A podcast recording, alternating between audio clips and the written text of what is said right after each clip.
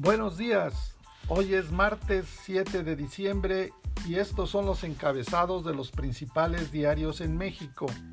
El financiero inyecta gobierno 3.500 millones de dólares en capital a Pemex. Crónica. El gobierno da a Pemex oxígeno por 3.500 millones de dólares. Uno más uno. Corrupción desde que llegaron los conquistadores españoles, López Obrador. La jornada. A mayor apoyo del pueblo, más ataques al gobierno, AMLO. El Sol de México.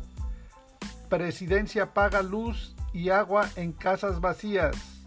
Reforma.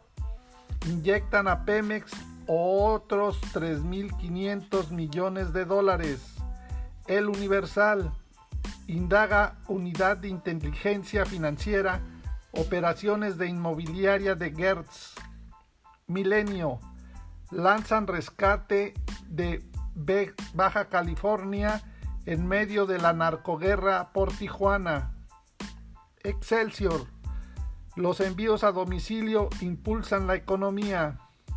El Heraldo, alcoholímetro al doble de en la capital. La razón. Va tercera dosis adultos con un ajuste. Habrá mezcla de vacunas.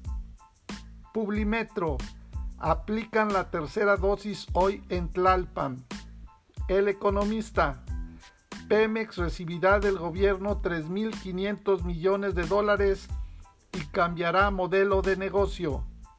Para estas y otras informaciones te invitamos a visitarnos en www.bitácorapolítica.com.mx. Hasta la próxima.